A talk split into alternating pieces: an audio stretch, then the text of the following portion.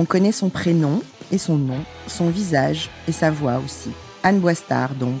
Balance ton agency pour ceux qui se réveillent. Nous nous sommes rencontrés un dimanche après-midi, il y a un an exactement, pour un papier paru dans le magazine CB News en novembre. Elle avait peur.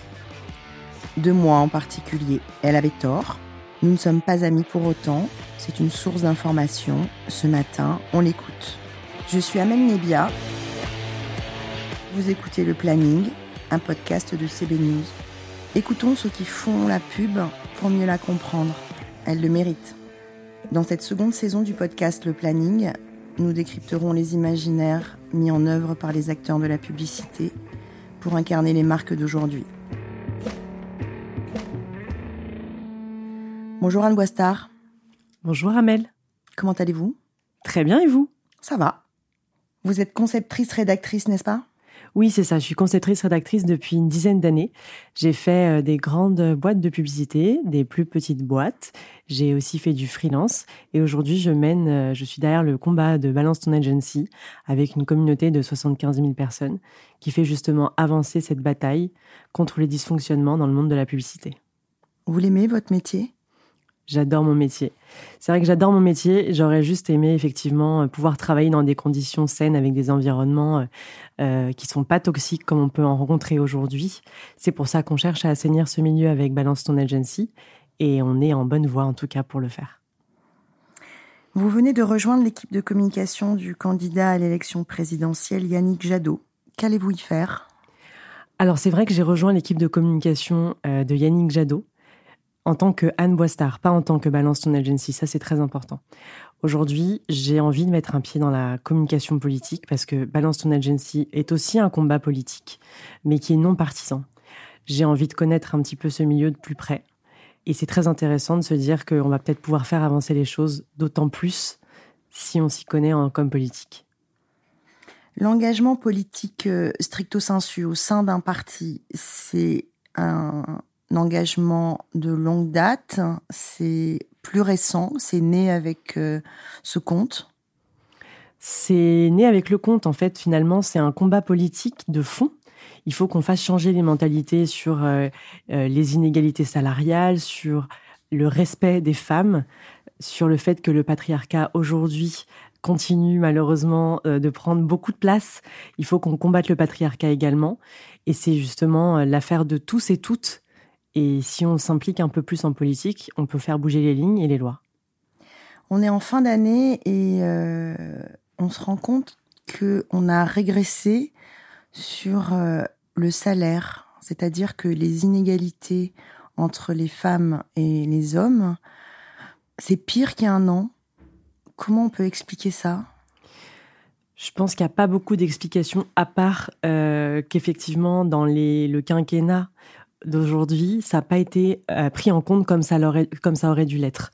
Parce que c'était justement une euh, volonté dans le programme euh, d'Emmanuel Macron de faire bouger les choses là-dessus, et ça n'a pas été fait. C'est pas assez pris au sérieux. Aujourd'hui, les inégalités salariales sont une forme d'irrespect envers les femmes. Le, respect commence déjà à partir du fait qu'on peut être payé à poste égal, expérience égale, à même niveau qu'un, au même niveau qu'un homme et on n'est pas du tout euh, encore dans les clous. On voit qu'il y a euh, un écart qui se creuse et plus on avance, plus ça se creuse et c'est pas normal puisqu'aujourd'hui normalement on essaye de faire euh, avancer ces débats et ça prend encore du temps et on est encore loin du compte. Vous avez un projet que vous avez évoqué dans un live sur Instagram il y a quelques semaines, c'est de créer votre agence. Pouvez-vous nous en dire davantage? Oui, c'est vrai que je veux créer mon agence parce que j'ai appris beaucoup de choses euh, avec Balance ton agency. J'ai compris aussi euh, pourquoi est-ce que ces dysfonctionnements euh, étaient en place encore en 2021. Et j'aimerais créer mon agence avec une association en interne où on essaierait justement d'alimenter l'association avec les bénéfices qu'on ferait avec les annonceurs. Dans les contrats, on pourrait demander par exemple 10% du chiffre d'affaires, 10% des bénéfices qui seraient reversés directement à l'association pour la faire vivre aussi. J'aimerais que cette agence, justement, soit euh, respectueuse envers les femmes, évidemment, soit respectueuse envers les salariés, qu'on travaille justement dans un environnement sain, dans une ambiance non délétère, comme on peut en rencontrer beaucoup encore aujourd'hui, et avancer justement sur toutes ces questions euh, de, de fond qui ne sont pas encore aujourd'hui dans les agences des questions qui sont prises au sérieux. Et l'association, c'est quoi exactement? Moi, j'ai pas compris. L'association, en fait, euh, que j'aimerais mettre en place, c'est une association qui répond à tous les besoins des femmes et des hommes dans le secteur de la publicité. Aujourd'hui, euh, il faut une association avec des référents, comme des psychiatres, des psychologues, comme des avocats pour le droit du travail. Euh, il faut vraiment qu'on avance sur ces questions-là parce que quand j'ai été victime de burn-out, je savais pas vraiment vers qui me tourner. Je me sentais très seule alors que j'étais très entourée. Il faut une association référente où quand on rencontre ce genre de problème, ce soit une évidence et qu'on soit bien sûr accompagné par cette association et tous ces référents qui seront en place. Il y a des choses qui ont bougé quand même, euh, notamment euh, au sein de la ACC. Il y a des chartes, des initiatives. Euh, ça bouge, il y a une prise de conscience, des numéros verts. Toutes ces initiatives, selon vous, sont intéressantes? Oui, bien sûr, il y a des initiatives qui sont très intéressantes, mais pour moi, il y a encore beaucoup de travail à faire. Effectivement, ça met du temps à se mettre en place. C'est pour ça que, par exemple, la ACC, il y a eu un accord qui a été signé euh, qui va être obligatoire en décembre 2021. Donc c'est très intéressant. Il a mis huit mois à être signé, donc il faut aussi être patient. C'est-à-dire que quand il y a des choses qui se mettent en place pour le respect des salariés et autres, on sait qu'il y a un temps. Aujourd'hui, on est très impatient et c'est vrai qu'on sait qu'il y a un temps d'attente euh, qui doit être euh, pris en compte. Euh, puisque pour faire bouger les lignes, il faut réfléchir à comment on va bien faire les choses, et tout ça, ça prend du temps. Et c'est vrai qu'aujourd'hui, avec les réseaux sociaux, on a envie que tout se fasse très vite. Donc on prend euh, cette année de Balance son Agency entière en essayant de se dire qu'est-ce qui a bougé, en faisant un état des lieux sur les agences a, qui ont été épinglées, euh, pour se dire qu'est-ce qui a bougé, qu'est-ce qui a été mis en place? Il y a quand même beaucoup de choses qui ont changé, mais il y a encore du travail à faire, et c'est pour ça que je lâche pas le compte pour l'instant. D'accord. Depuis que vous avez dévoilé votre euh, identité, bon nombre de personnes ont pensé que vous alliez lever le pied. C'est pas le cas. Est-ce que vous êtes seul euh, sur ce compte? Parce que j'imagine que c'est un temps plein. Alors oui, c'est un temps plein. C'est 12 heures par jour euh, de travail. C'est du bénévolat. C'est quelque chose que j'ai vraiment envie de faire et de porter. Après, je me sens pas seule derrière euh, le compte, même si je le suis finalement. Je suis la seule à gérer le compte. Il y a 75 000 personnes qui portent ce combat et qui font bouger les choses. C'est-à-dire que si j'avais pas de personnes prêtes à témoigner, on n'aurait pas toutes ces publications, on n'aurait pas toutes ces, ces, agences épinglées. Donc on est quand même nombreux à porter euh, fièrement euh, cette bataille. Justement, ces fans, parce que vous avez des vrais fans quand même, euh, vous demandent de, de, créer, pourquoi pas, euh, un label, euh, je ne sais pas comment l'appeler, agence normale. Qu'est-ce que vous en pensez? Est-ce que vous vous sentez légitime? Je me sens légitime effectivement à porter ce combat parce que j'ai lu de nombreux témoignages. J'ai aussi été en, en, contact avec des agences pour faire avancer les choses.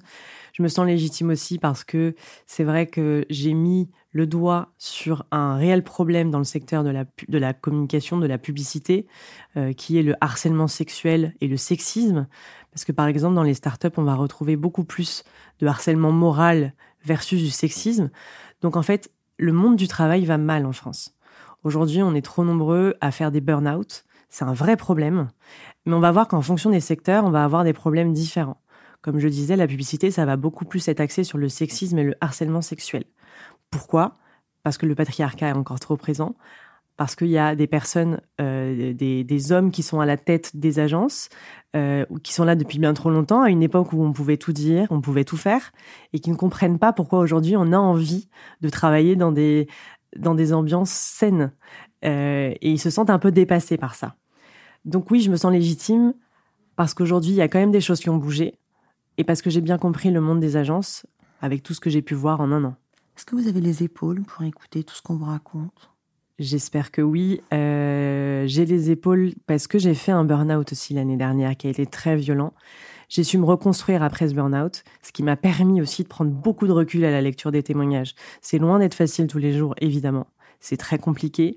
Il faut aussi savoir faire des pauses. Moi, le problème, c'est que je suis mon seul... Euh, c'est moi qui décide de quand publier, c'est moi qui décide de quand commenter, de quand répondre. Donc en fait, c'est très chronophage. C'est à moi, effectivement, de me mettre des limites. C'est pas toujours simple de le faire parce que quand on est dans un militantisme, les limites, on a du mal à les poser parce qu'on sait que c'est un combat qui est de tous les jours, de toutes les heures, de toutes les minutes. Mais il faut savoir effectivement prendre du recul sur tous les témoignages qu'on lit. Et j'ai la chance aussi de ne pas avoir de menaces, de ne pas avoir d'injures et d'insultes euh, dans mes messages privés. Euh, et ça m'aide aussi à avoir beaucoup de soutien de la part euh, de plusieurs abonnés. Ce soutien-là est inestimable. c'est une force et c'est ce qui m'aide à tenir. Comme la majorité des lanceurs d'alerte, vous devez vous expliquer dans la justice. Est-ce que c'est réglé? Est-ce que vous pouvez dire un mot là-dessus? Alors, effectivement, j'ai un procès qui est en cours. Euh, j'ai un procès plutôt qui commence le 9 décembre. J'ai au départ été attaquée pour diffamation par une agence et pour cyberharcèlement.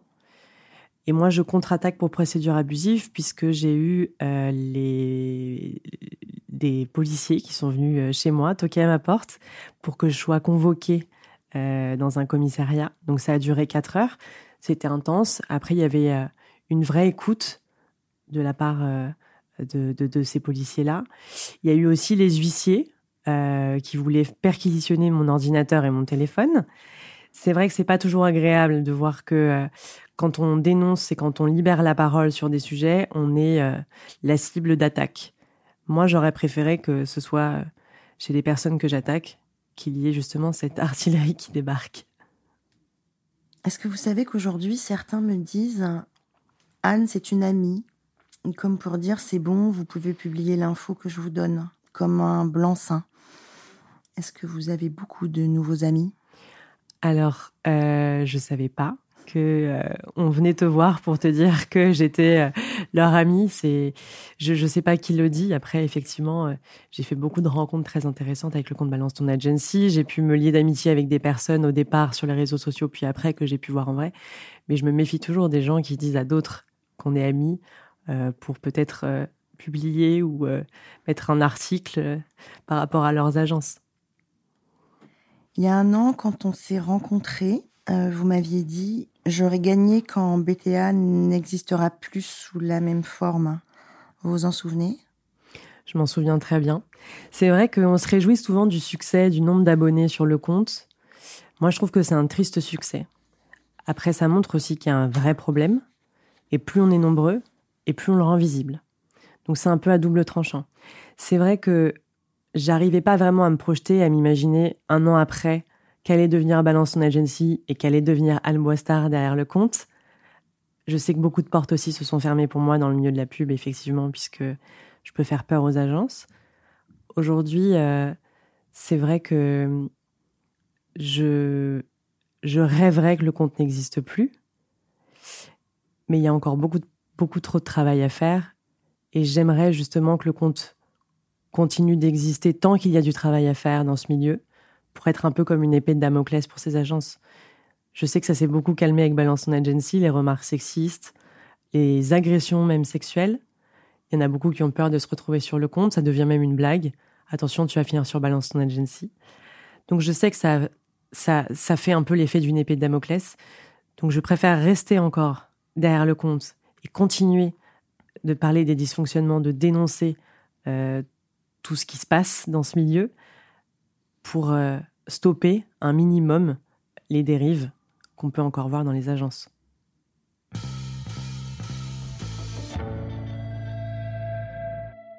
C'est le moment de presque fin de notre conversation. Je vous ai demandé de vous pencher sur un mot que j'aime beaucoup, la fantaisie, en espérant que c'est votre cas aussi. Alors on se lance avec un questionnaire comme ça votre euh, fantaisie quotidienne et personnelle? Alors, je ne sais pas si c'est une fantaisie, mais c'est vrai que euh, la, sophrologie m'aide beaucoup en tant que rituel au quotidien. Euh, ça m'a aidé pour me remettre de mon burn-out. Ça aide à reprendre confiance en soi, confiance en moi, là, pour le coup. c'est des rituels un petit peu au départ auxquels je croyais pas vraiment. Et finalement, quand j'ai fait vraiment les exercices sérieusement, je me suis rendu compte que ça m'apaisait et que ça m'enlevait une certaine dose de stress. Aujourd'hui, j'en ai, j'en ai vraiment besoin avec Balance ton agency, effectivement, de ce rituel. Donc, c'est des exercices de respiration. Puis après, il y a des exercices un peu plus personnalisés que j'ai fait avec mon sophrologue et qui m'aident au quotidien quand j'ai besoin de prendre du recul. une fantaisie culturelle à laquelle vous ne pouvez pas renoncer? Alors ma fantaisie culturelle, je joue beaucoup aux jeux vidéo. il y a une époque, je jouais quasiment 5 heures par jour. J'aime beaucoup jouer aux jeux vidéo depuis toute petite. Euh, je joue euh, aujourd'hui même à des jeux euh, un peu en ligne avec des amis. J'aime beaucoup justement avoir cette interaction où on est dans un univers complètement virtuel. on peut se défouler aussi et puis échanger, rigoler, raconter notre journée. C'est une fantaisie que, à laquelle je tiens aussi. Votre fantaisie originelle depuis que vous êtes toute petite alors moi, je suis très superstitieuse depuis que je suis toute petite. Euh, passer sous un, passer sous une échelle, euh, ouvrir un parapluie euh, dans une pièce, c'est des choses qui sont complètement de l'ordre de, comment dire. C'est vrai que normalement, on s'attache pas vraiment à ça, mais moi, ça fait des années que je fais attention à toutes ces à toutes ces choses là ou par exemple, si je fais tomber du sel, j'en mets dans ma main et je le fais passer par-dessus mon épaule. Voilà. Mais c'est ou le pain à l'envers aussi. Je ne peux pas supporter le pain à l'envers sur une table. Euh, donc voilà, c'est un peu euh, euh, c'est un peu étrange, mais je suis superstitieuse vraiment depuis toute petite. Vous avez un gris-gris?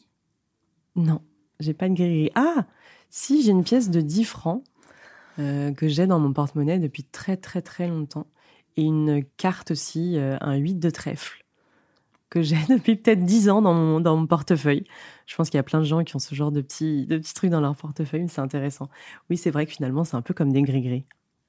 Et votre fantaisie de conceptrice, rédactrice, quelle est-elle?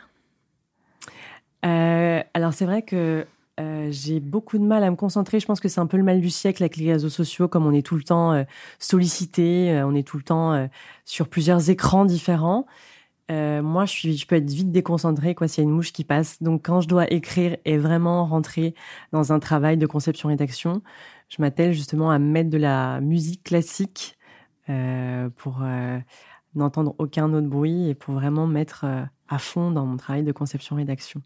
On est plutôt Chopin ou Mozart? On est plutôt sur du Mozart. Merci Anne Boistard d'avoir répondu à nos questions. Merci Amel. Chers auditeurs, merci de nous avoir écoutés. Le Planning saison 2 est un podcast de la rédaction de CB News, produit en partenariat avec la tech Audion, distribué avec la solution de diffusion Podinstall de Bababam. La création sonore est signée Sixième Son. N'hésitez pas à nous lire dans le magazine ou le site web de CB News. Ne rien rater de l'actualité de notre marché et bien sûr à vous abonner à ce podcast. Ciao